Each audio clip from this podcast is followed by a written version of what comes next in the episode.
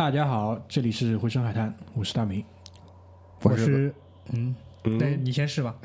我是葛大爷，我是丧彪，真真的不叫巴拉嘴了，我就是丧彪，丧丧丧嘴丧嘴，就是丧彪。丧彪。呃，我觉得丧彪这个名字很贴切今天的这个主题啊，因为我们今天想聊一个比较丧的话题。香港的导演，对吧？但是这个电影呢，我不会讲它是一个香港的电影，因为它是很明显带着现在你很少找到那种纯粹香港电影，对，有一些，比如说，但是就是那种很小众，拍给香港本土看的，对因为比如说像大的制作《寒战》，你这种已经不能叫香港电影，不能叫。因为它首先有大量的大陆的资本，大大陆的演员在一起，对吧？那肯定是一个可能是一个新的香港电影，所以你看好莱坞电影也不能纯粹叫好莱坞电影，那是。一样像我们这种什么万达的资本不是假的，对吧？是的，是的，笑笑得很痛苦，好吧？然后我们今天呢，想来呃聊一聊王家卫的这部电影叫《一代宗师》。我相信很多听我们节目的观众呢，应该是看过这部电影的，对吧？因为当年也是风靡一时。为什么等这部电影上映了将近三年了，我们再来说这部电影呢？首先，因为它刚上映的时候还没有这个节目，对吧？还 废话，我操！对啊，对啊，这是这是一个客观客观的事实嘛？对吧？那即使是在二零一五年它的三 D 版上映之后，我们也没有第一时间拿来聊，这个还是需要一个契机，我觉得。那我觉得可能啊，今天下午就是一个很好的契机，我们终于鼓起勇气把这个东西拿出来聊一聊。这个电影在评分上应该不是王家卫最好的电影，评王分上可能家卫，最好的应该是东东邪西毒，王家卫的电影有评分吗？有的有的，豆瓣上有评。操，怎么豆瓣评分水分太大了，好吧？因为我个人觉得这是我最喜欢王家卫的电影，其他的我我我我不是很那个。嗯，我呃，如果你真要问的话，就是肯定在我最喜欢王家卫的电影是排名很靠前的，是吧？非常的靠前，非常的靠前，所以我呃我我们当场我打开豆瓣看一下，可以啊。你你最喜欢王家卫哪部电影？就这就是这就是这个对于这个导演来说难难的地方，你很难讲你最喜欢的诺兰是哪一部，对吧？我最喜欢诺兰是那个《致命魔术》。啊《Prestige》对的，《Prestige》致命魔术，致命魔术确实很棒，确实真的很很棒。对对就就所以很难讲，但如果硬要排个前三，我会觉得肯定会有这部，然后肯定会有《重庆森林》，然后呢，呃，比如说像《阿飞正传》啊，跟《东邪西毒》，这个就很难取舍嘛，你很难去取舍了就。但我我个人认为他的每部电影都很棒，除了呃比较早的第二部，就比如说《堕落天使》啊，包括呃他在海外拍的那一部《蓝莓》，那个可能稍微稍我搜到了一点。我搜到了，跟王家卫有关的电影，最高评分在豆瓣上是《春光乍泄》，是很符合豆瓣的价值观。对对对，排名，我刚刚说的是跟跟王家卫有关的电影啊，排名第二，你猜是哪一部？是哪一部啊？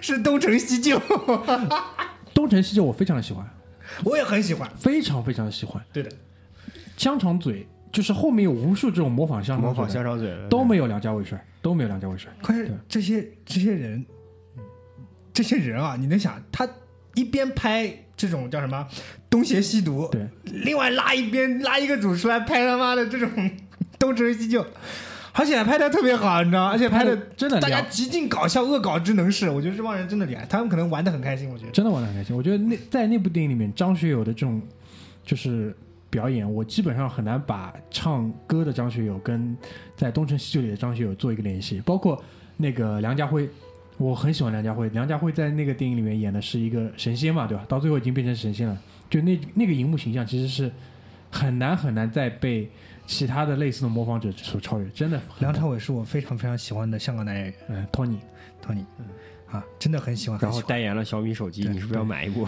我 小米 怎么说着说着，梁朝伟、梁家辉，还有张学友，这是我最最喜欢的香港男演员。虽然跟我因为我年纪比也比较大了，年纪年轻的我也不大认识什么这种什么什么风啊，什么陈伟霆啊这种，我不可能去那个追追踪的，对吧？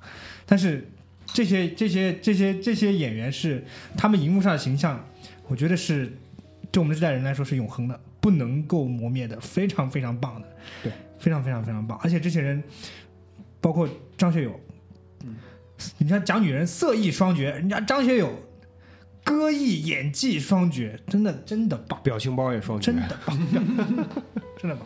其实最近啊，那个郭富城结婚了，其实郭富城也很棒，可能可能自己放弃了自己。对，我也觉得自己放弃了自己不。要讲，不要讲。郭富城，我就单讲他就是拍戏啊，他这两年其实为了拿奖另辟蹊径，就是基本上就是往邋遢里整。但至少人家的这份努力，努力还是还是在的，真的还是在的。现在四大天王里面最勤奋的肯定还是他，对吧？韩战你看一二拍到现在，你接下来所有的大的制作肯定都是先找他的？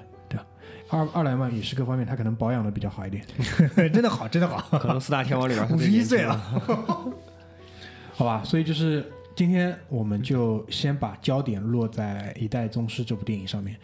嗯，首先呢，就是很多聊电影的这种播客啊，他们都喜欢去讲版本，但是很多电影我都不愿意去考虑这个问题。但是讲到《一代宗师》这部电影的时候，讲到王家卫的时候，就是可能你就要涉及到一点关于版本的问题，因为大家都知道，最早是在二零一三年的一月八号吧，应该是，呃，是一个没有 3D 版本，就是最初的那一版上来了。然后这一版呢，是当年就是拿了很多奖，就国内的、香港的肯定都是斩获无数，对吧？然后到了二零一五年的，同样还是一月八号，它出了个 3D 版，这个就非常有意思。首先，呃，按照王家卫自己的讲法，是技术上的更新肯定是一方面，因为 3D 版它无论从画面跟从音效上都是有了一个很大提升。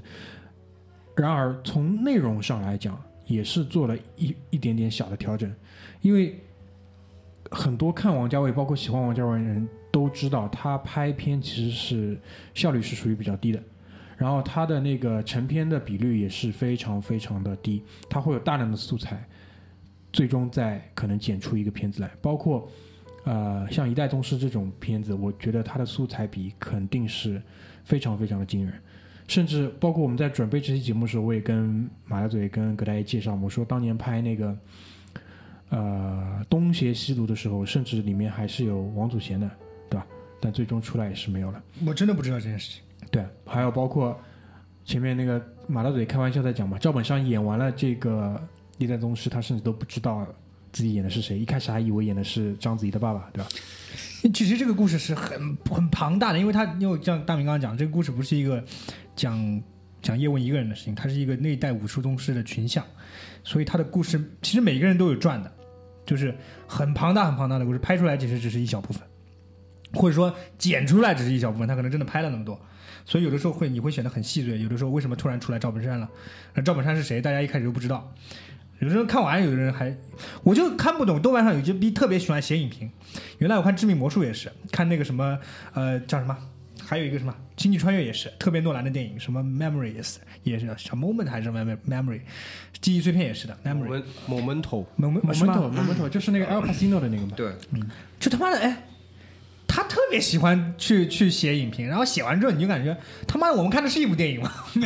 然后操，他电影都没看懂，特别喜欢这逼逼，你知道吗？其实这种有就有的时候老导演喜欢给观众留一下留下一些悬念，那是好事。但是你他妈没看懂，你多看两遍可以吗？你他妈那么急着写影评干嘛？操！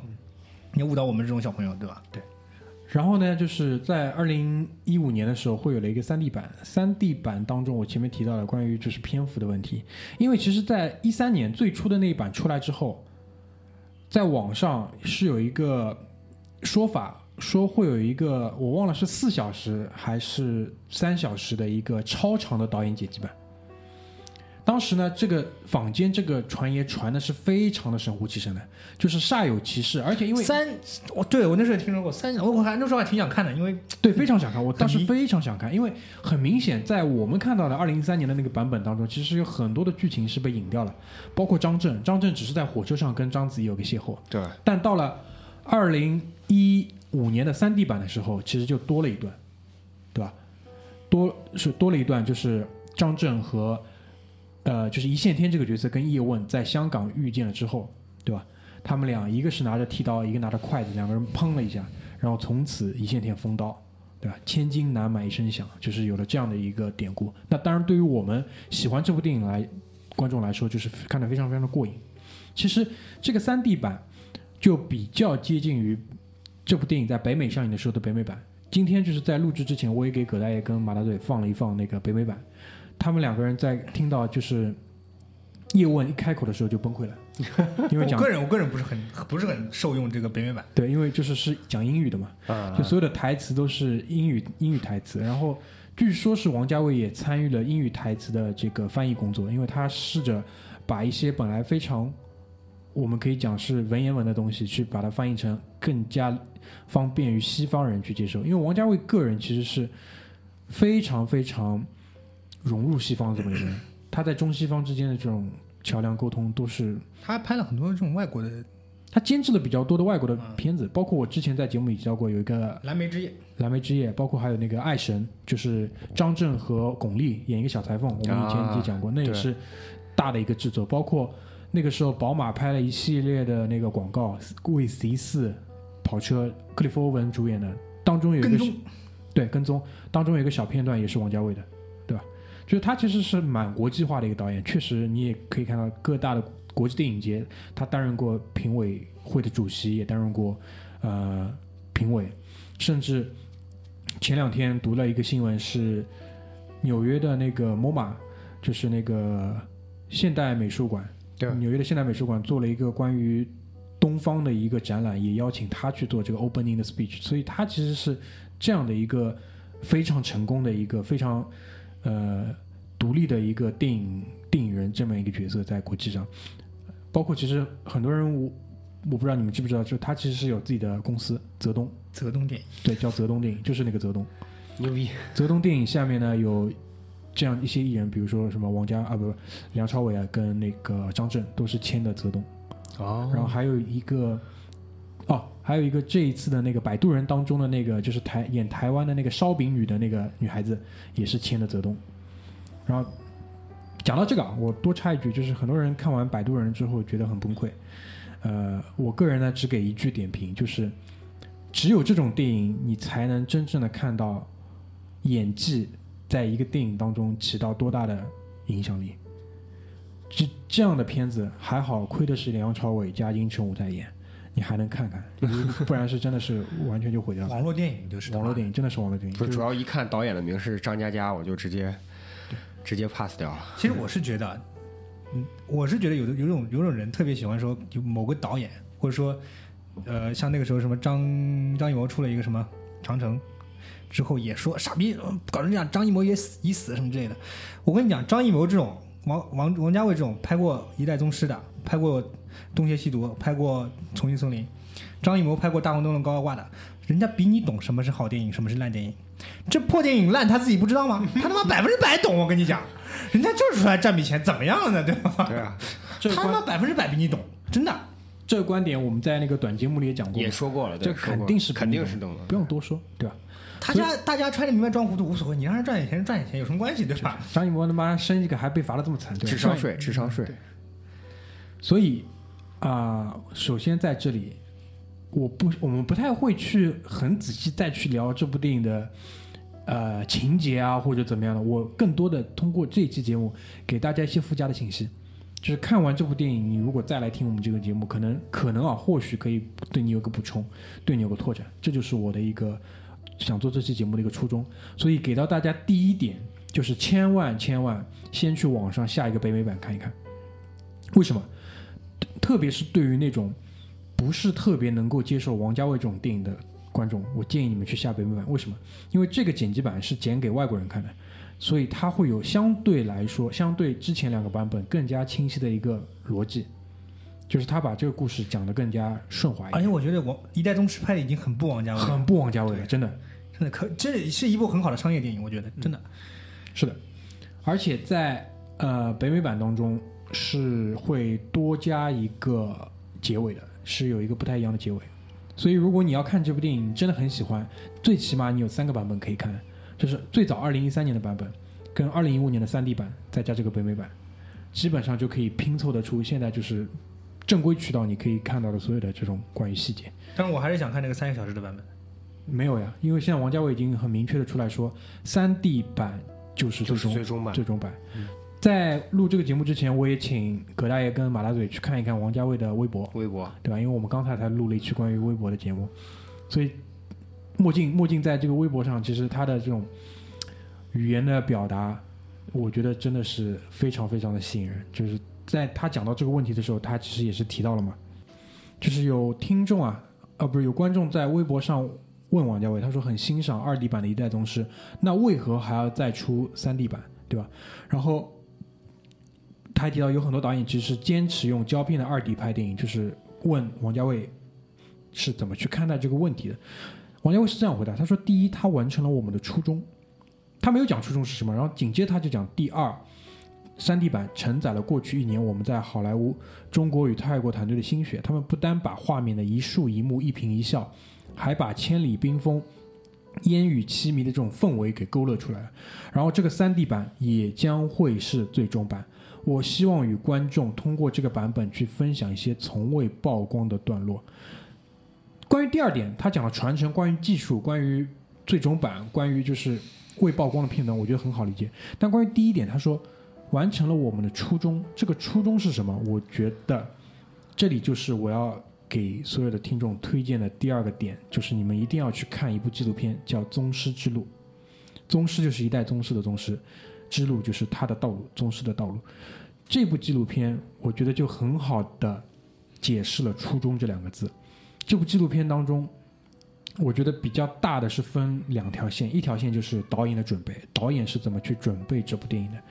第二条线就是所有的主创演员，主要就是梁朝伟、张震和章子怡这三个人是如何去通过艰苦这种武术训练，试图更好去进入这个角色。因为我们知道，所谓一代宗师这个群像里面有叶问、有宫二、有马三。马三的演员张晋本身就是有武术功底的，所以他在里面打的是非常的这种刚硬，非常的这种刚猛。但是剩下的三个呢？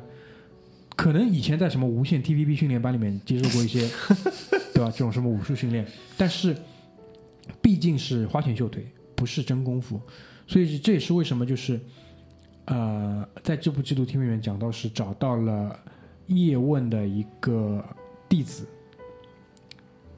这个人应该现在是可能应该是在北美这种关系吧，他是什么还会教。美美国的警察去做一些什么近身格斗之类的，这么一个这么一个师傅去教梁梁朝伟去打咏春，然后章子怡练的是八卦掌，也是在中国的北方找了一个师傅。张震练的那个是叫八极拳，八极拳呢是就是嗯近身格斗里面比较常用的一种比较刚猛，就是以攻击为主的这么一个拳路。据说啊，溥仪跟毛泽东的近身侍卫。都是八级，哦，都是练的八级。就是这个功夫的这种特点是什么呢？就是一般来说是以关节、肘关节跟膝关节作为攻击的这么一个部位，就是攻击的手段吧，应该是。啊，就很多你可以看到在电影里面，张震都是用肘子给人家一肘，而而且不是横着给，是竖着给，就这样直上直下这样来下来。还有还有横推，直着横推，泰拳一样，啊，就有点像泰拳泰拳，就就非常练得非常的辛苦，但。就看完这个纪录片啊，我自己其实有一个怎么讲，就是小小的一个观感，就是我觉得梁朝伟在练功夫的时候呢，很明显接了这个 case 呢，还是因为跟墨镜的关系接了这个，对，其实不想，操，不是，其实对于叶问这个角色没有很大的热情，但，他可能很很想演这个角色。但是不一定有很大的热情，对功夫不是很有热情。对，他就他就很认真的在去练，然后练的也很辛苦。但是你可以看到，就是他练功的这种场所啊，是他们家花园，哎，就类似于这种，就是私人花园，可能是就是就是专业的这种人是陪着他来。墨镜坐在旁边看。但是章子怡和张震他们都是被送到就是什么武术学校是吧？也不叫武术学校，就是这个门派的这种地方去。就跟着人家练，这个是有很大的区别的，就是，而且就是从练的这种专注的投入的程度来看，我还是觉得就章子怡和张震在，呃，这个过程当中可能是更更加的更投入，更投入。你可以去看纪录片里面那个章子怡的那个身段，章子怡，你我们大家平时都是基本上都是黑，但是我跟你讲，看完这个电影，或者说你看完这纪录片，你会觉得这个专业演员真的不一样，职业演员应该叫。他们身上那种功底，章子怡原本是她一直是练舞蹈的，在这个进中央戏剧学院之前，她一直是练舞蹈的，从小从小到大到那个什么什么，好像什么舞蹈学院附中之类的，在网上很早以前还有他那种幼儿，他婴儿不是幼儿时期，呃少年时期练武的那种视频，所以他他的那个身段打起武出来是非常优美的，特别是在这个里面练练八卦掌的这这个这个这个段落里面，你们可以去看一下。这个我我跟大云刚刚都说了，我们平时对章子怡都是黑，他不得不黑，那人很土，没有办法。还他妈跟汪峰结婚，真的 OK，真的屌屌。但是专业演员就是这样，进入角色之后，他就是这个角色，你会觉得这个角色他演的真的非常棒。呃，宫二是章子怡最好的角色，这个我已经很多场合跟不一样的人我都这么讲。到现在我只听到过一个不一样的声音，就是有人跟我说他觉得《夜宴》里的章子怡更好。夜宴我没看过，我觉得，我觉得我的父亲母亲里边的章子怡才是真的好。因为气质像 对，因为气质就是那样了的。就我们很多时候对于这个人出，就是对于他的这种讨厌，不是来源于他的角色，就是这个人在生活当中的样子，其实不是很不是很那个什么。但说句老实话，我们也不懂他生活样子，什么生活当中什么样子，只是他在荧幕当中除了电影之外给我们呈现的那种形象不是很好。因为我以前在那个还是某门户网站上还看到过，就是呃，他不是跟一个外国人谈过一段时间 Viviano Viviano，Viviano 就是在海滩上趴在他屁股上那个，然后马赛克打掉了，所以我我当时我就觉得这个姑娘还是要自爱，还是要自爱，对吧？很土，关键是土，而且怎么讲？好像有一次是领什么奖，忘了什么金鸡奖还是什么香港金像奖，跟这样子呃好像是王王是张艺谋上去领，他自己屁颠屁颠穿个肚兜也上去领了，哎，真的是很尴尬那场面。就我跟前面还在跟那个葛大爷分享，我说宫二肯定是他最好的角色，但是这个人呢，其实本质没有什么改变。为什么这么说？呃，这个电影当年是章子怡是凭借就是《一代宗师》拿了香港金像奖的最佳女主角，这个几乎是没有悬念的。在她领奖的时候，真的，一开口你就没法看。几乎没法看，就是这种语言组织跟他想表达的东西，我操你妈，真的不知道在 不知道在说什么。应该让应该让王家卫给他写个剧本，哎再上去读。对，就让应该让王家卫该写好，让他上去讲。真的不行。就是包括那个张晋也是，就是蔡少芬的老老公，就是演马三这个角色，同样也是这个道理。在在片子里，其实你可以感觉他的表演是啊、稍稍微有点过的，有点用力的。然后呢，上了台也是，基本上那种感觉就是，老子之前二十年他妈的全是屈辱，终于这一招翻了身。这种这种小地方人的这种特色又出来了，就是咱立刻流平上升。立刻流平上升，对，小地方的人成不了大师。差不多吧，就这种感觉。然后你知道，就是他这种屈辱其实也可以理解嘛。很多人说他就是凭着蔡少芬上位，这其实我也觉得挺冤枉的。凭着蔡少芬怎么能上位？对啊，凭借二十年以前的蔡少芬，上一下就上一下，对吧？反正就是我的一个嗯比较比较大的第二个推荐，就是关于这个《宗师之路》，一定要去看，一定要去看。就是我不想剧透太多，但是我觉得如果你呃看完这部电影之后，你去看一看这个纪录片，你才可以知道为什么这个纪录片可以这么棒啊！不，这这部电影可以拍的这么棒，而且最终最终，我觉得每一个导演他去做一个作品的时候，除非是就是什么《速度与激情八》，那是很明显的，就是我要继续，《速度与激情八》是不是还是林一斌拍的？我不是知道啊是换了一个黑人导演。啊，林一斌这个呢，以后单独讲。林一斌拍《速度与激情》的时候，基本上已经被范迪塞尔在片场屌的不行了，因为范迪塞尔在第四集开始就成为制片人了，基本上就是戏霸、恶霸加戏霸恶，霸加戏霸，就他的角色一定是全部是正面的，然后他操纵了各种各样的，包括讲到这个我多说一句啊，包括保罗沃克死的时候，他跟死了亲兄弟一样，但事实上呢，他在整个之前的制作里面都是非常挤兑他的，压制保罗沃克。很压制，因为这个片子一上来是一个双主角的设置，对，到最后就变成了单主角了，Dom 就变成了这个 family 的一个老大人，对但其实事实上不这样，包括在生活当中也不是这样。那保罗真的是叫人好，对，对吧？也就算了。包括在拍《速八》的时候，就闹出了巨石强森和他不和。闹翻，其其实道理也是显而易见的嘛，对吧？巨石强森多大的腕儿，你说是不是？操！巨石强森其实跟我觉得跟范迪塞尔差不多一个级别吧，差不多一个级别。但我个人觉得巨石强森比他要火一点点。啊，巨石强森对，那肯定，的巨石强森接的戏路还比他广一点，巨石强森还有什么乱七八糟的喜剧也能接，是是喜剧也能接，巨石强森？人家他妈那么大的块儿，人家他妈的跟你插科打诨，他也可以啊，对吧？对，那这你他妈的范范迪塞尔，我操，也搞不懂啊！我 但是巨石强森就是我今天还听了一个那个其他人的博客，波米的波米讲那个速八，波米说他采访巨石强森的时候，就巨石强森就是弱智到什么程度，就问了一个问题，巨石强森不知道能不能回答，当场就回头问经纪这个事情可不可以答，然后弄完之后，他还跟采访他的记者竖大拇指。你看，刚才这个问题我应该说的还不错，我的经纪给我竖大拇指了，基本上就是属于这种无脑型无脑。他挺可爱的呀，你不觉得吗？对他，他有他的这么大的块儿，不就是应该舞蹈吗？对吧？那不是很正常，是很符合他的设定啊。对，就他他有他的一个自己的特色，而且你如果你去看他的那个 Instagram，你就知道这个人首先他肯定是精力非常旺盛，而且他可以很多时候去做一些就是可能其他人不太愿意做的事情，比如说他一直会去监狱里面去，就是 去那个关爱这种服刑服刑人员，关爱服刑人员，我关服刑人员打不过他，没有办法，我操！就他去关爱服刑人员，试图给他们生活的希望，就是告诉他们，就是自己才是最能战胜，就差不多这种意思吧，好吧？就拉回来，拉回来，拉回来就继续讲到那个从一代宗师讲到巨石强森，我们这个节目还是太广了非常屌，非常屌。所以就是，嗯，这个纪录片一定要去看一看《宗师之路宗师之路》。对，然后里边王家卫讲你，你还说到就是导演准备，王家卫怎么准备了？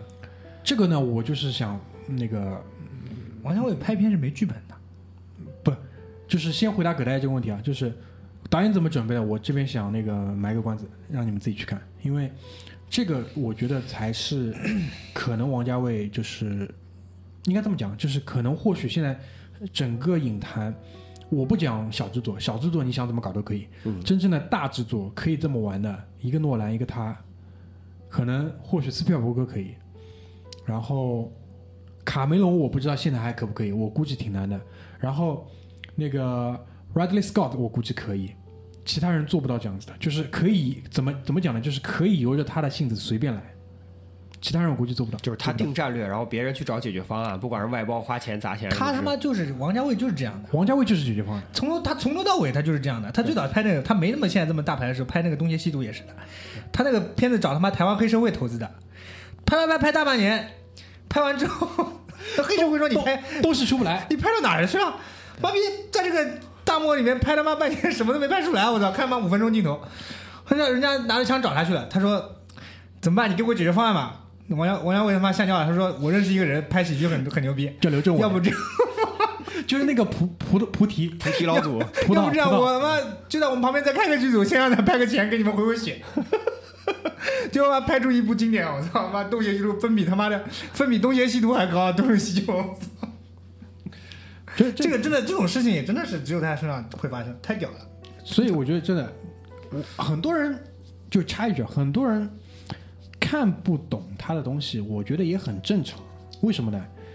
就是如果讲一句极致骚扰的话，你们不要不要介意，好吧？辅助就是很多人都没有认认真真谈过恋爱，你怎么可能看得懂王家卫？那是真的，《花样年华》看过吗？哦，《花样年华》屌，《花样年华真》的哎，三部曲，呃，《阿飞正传》《花样年华》二零二零四六，看完再去谈一个恋爱，好吧？没有看过，不要说你这辈子认认真真活过，真的。你们看偶像剧就以为他妈自己痛彻心扉了，可以他妈了解爱恋爱本质了，真的不是。去看一点深度的东西，特别是《花样年华》，看一看人家搞婚外情怎么搞的，好吧？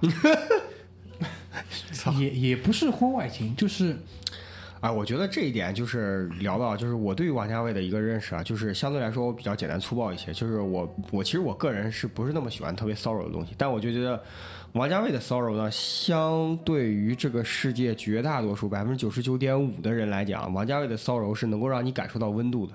就他说那个微博上经常流传那个段子嘛，就说。别人说就是所有人，其他人一般人说我爱你怎么说？就说我爱你三个字，对吧？王家卫说什么？摩托车什么贴近你的对摩托 车这个坐在你坐在你的后车座，然后我并不指望在这一这一程，然后能够让你感受到我，但是我能喜我很喜欢我们两个心贴近这个距离的温度啊什么之类，就是王家卫其实并不是，其实“骚柔”这两个字并不能形容王家卫。王家卫本质实际上并不骚，他只是说，比如说这个很多，他只是太过于细腻了。对它只是太过于细腻。就比如说，大家都知道很著名的一首这个古诗，叫做这个《关雎》，就“关关雎鸠，在河之洲”，不停的在重复。它实际上就是他把古人的这种重复的这种表达，反而化化作了一种不带重。字面上不重复，但本质细腻的感情达到了重复的这种效果。就比如说像马嘴非常喜欢的这个《The Prestige》，就是啊，致命魔术。其实致命魔术就一个关字，就是这个就是讲这个魔术三部曲里边的《The Prestige》这一部。对对。但是他不停的把这个扣以别样的形式展现给你了无数遍之后，你会发现，我操，你对这个东西有了一个重新的认识。包括就是在《花样年华》里边，其实。你说是婚外情吗？我觉得不是，我觉得就是人遇见了爱情。对，这不是婚外情，就是爱情，就是人遇见了爱情。但为 但是，这马大嘴现在表情是你们这帮逼搞了二婚，这都是已婚人士啊！你看，我没讲过这个话，他们俩。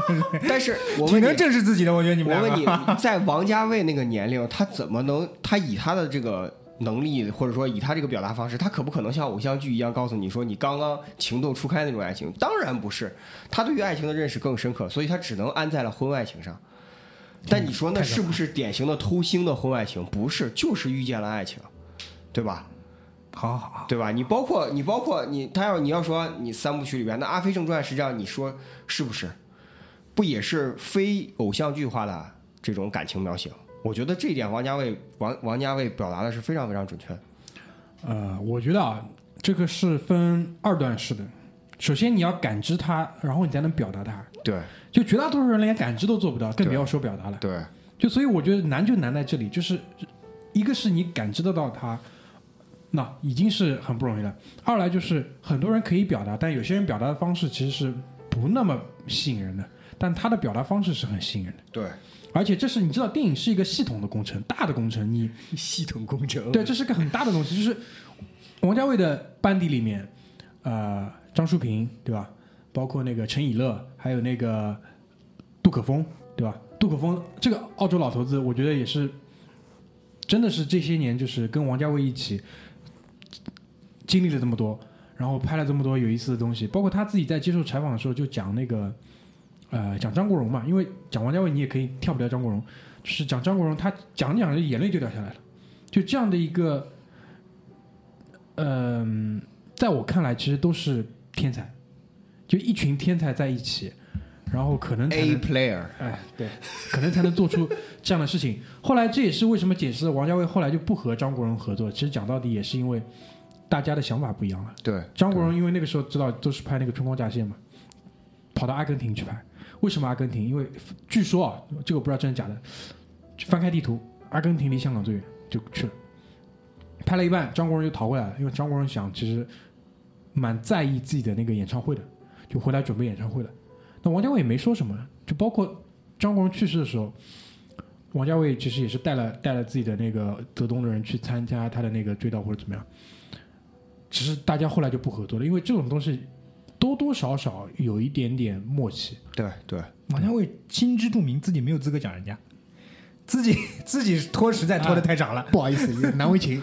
人家也要养家糊口，他拍部电影半年拍两个镜头，实在太痛苦了。包括就是在那个《阿飞正传》里面，就是一个被反反复复次提到的一个梗，就是最后那个梁朝伟的那一段。在小阁楼里面，就是出去要出去浪之前的那个小准备，抹头发，然后往那个西装口袋里塞烟，打领带，还一边还抽着烟，经典桥段啊！太经典，太经典。十几年前有个桥，有个那个手机叫 i chocolate，叫 chocolate，是 LG 的，LG 的，里面那个袁冰模仿了这一段，我不知道你们还找不找得到这个广告？有，非常非常的，优酷上有，非常的经典。但那种。反正我为什么不知道？世界上还有梁朝伟这种演员吗？有还会有吗？有，就年轻一代的还会再出现吗？肯定会的，肯定会，肯定会的。这个这一点我还是抱希望的。对，真抱希望。只有我们几个去闯荡一下娱乐圈。操！我们长得不行，我跟你说。我们估计连那个谁啊，黄渤甲、路人乙、黄渤的戏都抢不过来。我操，黄渤可是他妈专业人士中的专业人士啊！我操，黄渤我很喜欢，我也很喜欢。就马嘴刚刚说到，就是我们年轻的时候总有无聊的那种，就会问你说：“哎，你最喜欢的女演员，你最喜欢男演员？”我最喜欢的女演员，始终这个答案都没有。我回想一下，可能五年、十年前，什么张曼玉啊，什么王祖贤啊这种的，可能，但是我最喜欢的男演员，你要是细分区域的话，香港一直都是梁朝伟，这一点我跟马大马大嘴非常像，跟丧彪非常像，跟丧彪非常。我最喜欢的男演员在港台区一直都是梁朝伟，而且我觉得梁朝伟就是就是到位，就是到位，不会出现张晋那种用力的那种用力的那种感觉。不太会过对梁家辉我也喜欢，啊。梁家辉也很棒，辉哥辉，哥，像梁梁家辉就是这个皮相啊，这个皮相的那个保养程度不如那个。他不是走那一路的，他不是走那一路。当年也是很帅，当年很帅情人哎，情人里那个屁股，那个屁股，我觉得他可以，他他随着这个岁月的变化，他自己一直在变化，很棒。没有梁朝伟也在随着岁月的变化梁。家辉要演狠的大逼哥，对吧？啊他妈要多坏有多坏，要演要演那个给你插科打诨的，那个什么男扮女装什么都可以来啊。要演那个细腻中年男人都可以。哎，你们有没有看过那个苹果？苹果我没看过，就是佟大为那个是吧？就是那个梁家辉床戏那段我看了，梁家辉，梁家辉把那个范冰冰摁在那个是是是那个按按摩按摩妹对吧？那是洗脚妹。啊，洗脚妹对吧？那一段梁家辉其实也是可以的。对吧？我们不能不能用更多的形容词去去去去那个，因为不然显得就是显得啊猥琐。猥琐。但是就是就是恰如其分嘛，就干那个事情基本上就是那几个动作，非常娴熟。那 还不怎么娴熟啊？情人都拍过了，还要怎么娴熟？哎，情人里面那种害羞，我觉得是我对于这种害羞的表演的定义里面，我很难再找到，嗯，就是比他来的更加我觉得细腻的。梁朝伟太棒了。这这，有的人说香港是文化沙漠，我也不知道这个结论是哪里来的。又来了，又开始了，好几次了，说为什么？我我个人其实我个人并不是很喜欢香港这个城市，因为我去过呃两次，一次是出差，一次是自己去玩。我个人觉得这个城市比较闭塞，我不是很喜欢那种很挤、很拥挤的城市。但是我觉得这个城市很伟大，非常伟大，也很美，真的，而且人也非常棒。有的人说它是文化沙漠，我绝对不认同。这个香港，特别是我们这一代人，在成长过程当中给了我们太多太多的文化财富。对，至今还在给娱乐宝藏至今还在给，只是它在不断的被稀释。对，它的精华越来越少，就可能还是比较困难，需要你自己再去挖挖两下。所以，嗯，我们谈到了北美版，这是第一个，然后还谈到了《中世之路》。后面的话，我觉得，嗯，我想简单讲一讲，就是《一代宗师》这部电影其中的一个编剧叫徐浩峰。我觉得肯定很多真正喜欢就是深挖过这部电影的人，肯定已经把徐浩峰甚至把他的小说都看过一遍。徐浩峰，我觉得这两年就是呃武侠新浪新浪潮，就当年七八十年代也有过一次武侠新浪潮。我觉得现在的徐浩峰就是我们这个年代的武侠新浪潮。怎么浪潮呢？他不是在把武侠片变成很多靠吊威亚飞来飞去那种很奇幻的一种武侠片，而是把它尽可能的还原。还原哪三样东西？第一，还原招式，因为所谓武侠其实讲的是效率，就是用最短的时间、最少的消耗置置人于死地，或者是把人家暂时的限制住，或者是让他丧失还手能力。所以第一点，我觉得就是什么，就是还原一个相对真实的招式。第二呢，我觉得是还原这个风貌，就是所谓习武之人跟可能一个卖大饼的、拉拉面的，卖大饼的也可以是习武之人，对对对，就是他们可能那一个不习武的卖大饼的，跟一个习武的卖大饼的就是他们不一样的他们的区别在哪里？就是还原一种风貌。第三，我觉得就是还原整个群像的文化。在《一代宗师》电影里面有，在徐浩峰自己其他的作品，比如说，呃，师傅就是和那个廖凡跟小松家的一起的师傅，包括《剑士柳八元》当中，多多少少都从不同的侧面去还原过来，我觉得看得非常非常过瘾。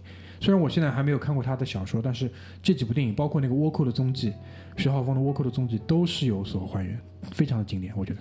我说句老实话，他们这种电影真的，他如果这样拍很难卖座，因为小说的痕迹太明显了，就是太小说这电影小说的视觉化，真的是太小说了。那就是他一上来跟你讲，就你如果看过师傅的话，就是我们天津武林这样的规矩，是吧？你在我们这儿要开武馆，你要打败我们这所有的这个其他几多少家十八家武馆，当然不能你自己来打，你自己来打呢，这个地方容不下你这个人，你要培养个徒弟来，这乱七八糟一堆规矩，他来跟你讲这些。但是如果说是如果说是拍电影的话，我当然能理解他想表达这么多东西想在这里面表达，但是你要拍成一个大家都喜欢看的电影，有的时候这样拍其实不是很讨喜。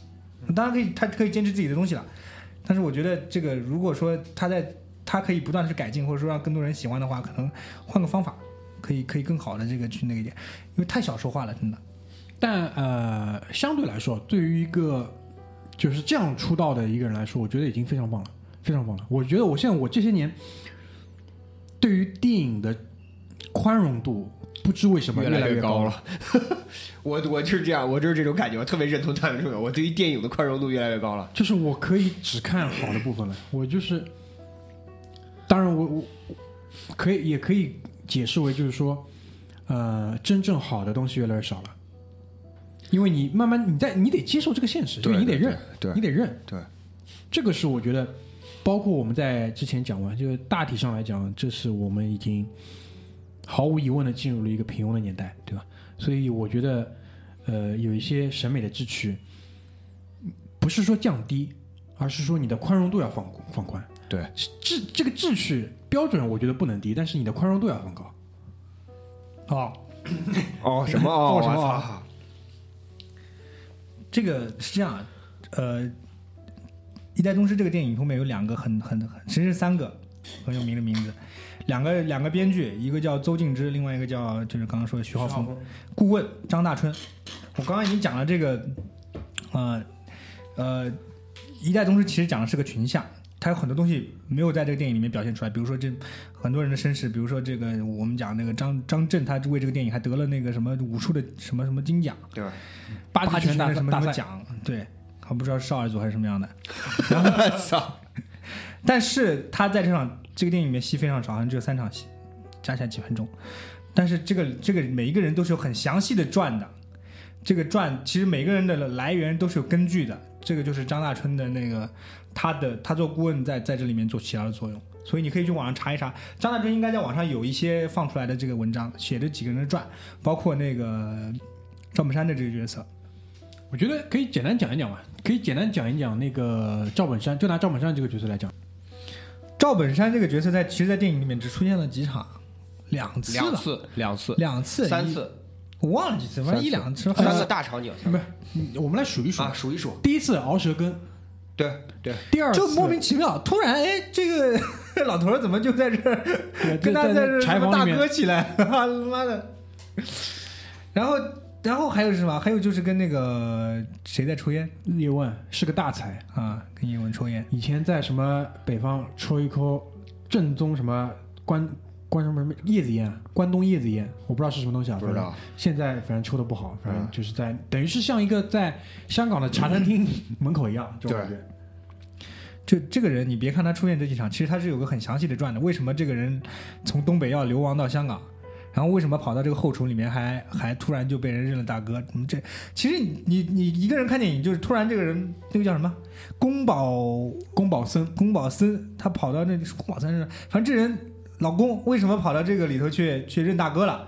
还握着手，哎，怎么怎么样？师哥我师哥，哎，哥师哥，怎么回事？就突然就这么拍？其实这个人是个，应该是在东北去刺杀了谁？对某个人，刺杀了那逃个，到流亡到了香港。先是流亡到了那个广东，哎然后广东那边不行了，又流亡到香港。啊，对对对，要最最早流亡到了那个金楼里面帮人去熬舌根，后来又去了香港，然后就，哎，其实这个人背后是有每个人背后都有很多故事，包括张震为什么去香港？张震应该是蓝衣社，它里面叫蓝衣社，军统，对，里面的一个一个某某某个某个某个官员，然后他想脱离这个蓝衣社，然后才会有那个香港的一场打斗。那个时候好像是其实台词里解释的这个东西了，啊，就是一个就是长得挺矬的一个男的，不是跟张震讲，你以为你可以脱离组织吗？啊，然后脱离什么？然后张震当时就回了句“操”，对吧？操，然后是，然后是八宝街朝天宫的东西拿到香港还能不能用？就八宝街跟朝天宫都是南京的地名，然后呢，呃，这个地名当年就是三民主义力行社，三民主义力行社，也叫马大嘴前面讲那个叫蓝衣社的一个会址。然后三民主义力行社呢，基本上就是戴笠的一个负责的一个机构，就是特务机关特务机关军统。然后社长就是中正，对吧？就是中正啊，大概是这么样一个组织。那张震的这个角色，其实很显然也是一身好手好武艺，对对吧？除了八极拳以外，一把剃刀，对吧？基本上暗杀嘛，估计就是抹人家脖子，一身好手艺，可以跟你吹头发。哎，吹头发，白玫瑰理发厅，白玫瑰理发厅，对吧？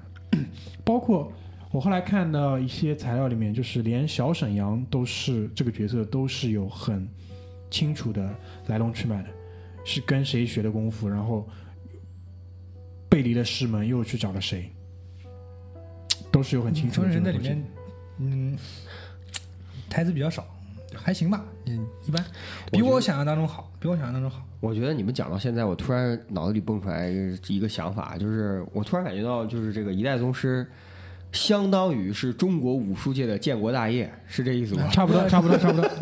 就是在《宗师之路》里面，你就可以去看到导演的准备，他对于各门各派、各个地区的这种人物也好、仪轨也好、历史也好，是做了大量的研究。就像葛大爷一直说的一句话，就是吧，小说里面剧情是真的，人民是假的，就是历史上就人民是真的，事情是假的。对，那电影里面很多可能人民不一定是真的，但是可能事情是真的。当年都是有他呃背景的这样一个人物在的，都是有这样的一个故事在的。对的，然后包括那个叫那个福星，福星就是宫二的那个背着猴子的那个角色，啊，就是他的那个，据说都是有很相很相像、很相近的一个个人物刽子手，对的，杀人的啊。刽子手。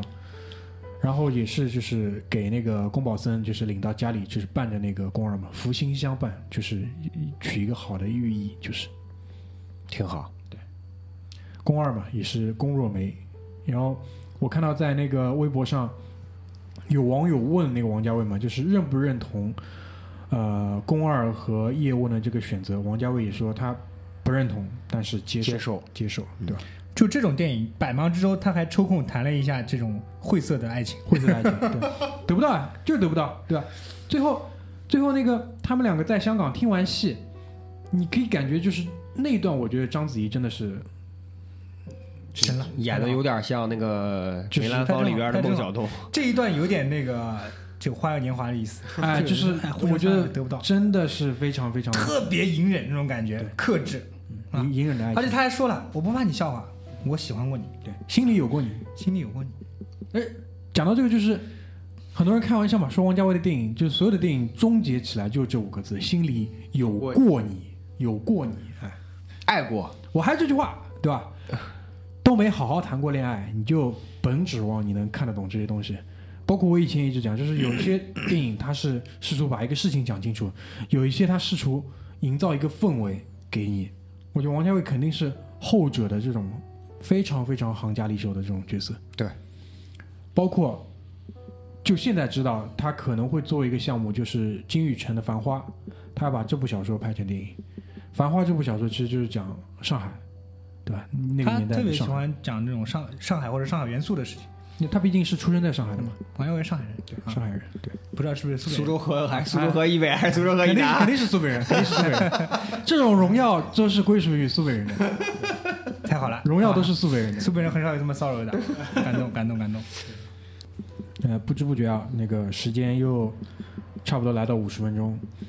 嗯，最后我想给大家结个尾，把这个结尾落在哪里呢？就是在《一代宗师》这部电影里面，宫二和叶问最后一次见面之后，他们是去看戏，对吗？看完戏就是有了一段互相之间的互诉衷肠。哦，想起这些，想起你想起说戏了，我想起来有个事儿我必须要提，一代宗师这个事儿，这个这个电影，王家卫花了多少精力啊？他他妈里面这些演员啊，刚刚有是有一个没有出来，刚刚说王王祖贤演了之后没出来，他有多少只露一面的演员是他妈的大牌啊？张智霖这里面唱的那个唱那广东人叫粤剧的那个是张智霖啊，是张智霖始出来的金楼里面。对，然后那个拍拍拍群像的时候，还有一个 甄子啊对，徐锦江江，张智霖在这部电影里面出现了两次，一次是马大嘴讲的，呃，唱戏的时候，还有一次就是宫二还戒指的时候的那个背影。宫二的未婚夫其实也是张智霖，两两个背影，那个就是张智霖，就是袁咏仪的老公。因为张智霖签的也是泽东，也是泽东的签约演员，所以这就是为什么。都是帅哥。哎，都是帅，哎，泽东他因为小机构嘛，毕竟是，所以他都是很精品的东西，牛逼，牛逼。这个真的，这个王家卫有多用心，真的是，哎，这个其实这这就是我想讲一个什么点，就是我们觉得这是用心，在人家看来这就是应该的。我就是我就是做这个东西，我就是做这个东西的，我就是做这个东西我，就是干这个的。所以我觉得就是如果整个华语的市场来讲，我觉得他可能是最接近于诺兰的，就是做事方式上，但是他俩想拍的电影那肯定是风格不一样，风格化是完全不一样。王家卫更多的是讲什么？就是讲人，对诺兰很多是哲学，讲事儿，讲事儿，讲哲学。王家卫就是讲人细腻的，就我前面讲的嘛，感知，感知到之后他的表达。对，对吧你回到我们刚才那个结尾，就是他俩在看完戏之后，就是在一条那个，其实也是看上去很像这种武馆一条街，就很多这种招牌上走。走的时候，宫二就是有一段背景台词，他就说：“我爹说那个习武之人嘛，分三个阶段，叫什么？叫见自己见自己，见天地，叫见天地，最后是什么？见众生。宫二就说：“我肯定见过自己了，对吧？见过，我也见过天地。所谓天地就是什么？我知分寸了，上限在哪里，下限底线在哪里。但是最终他没有见众生。特别有意思一点就是什么？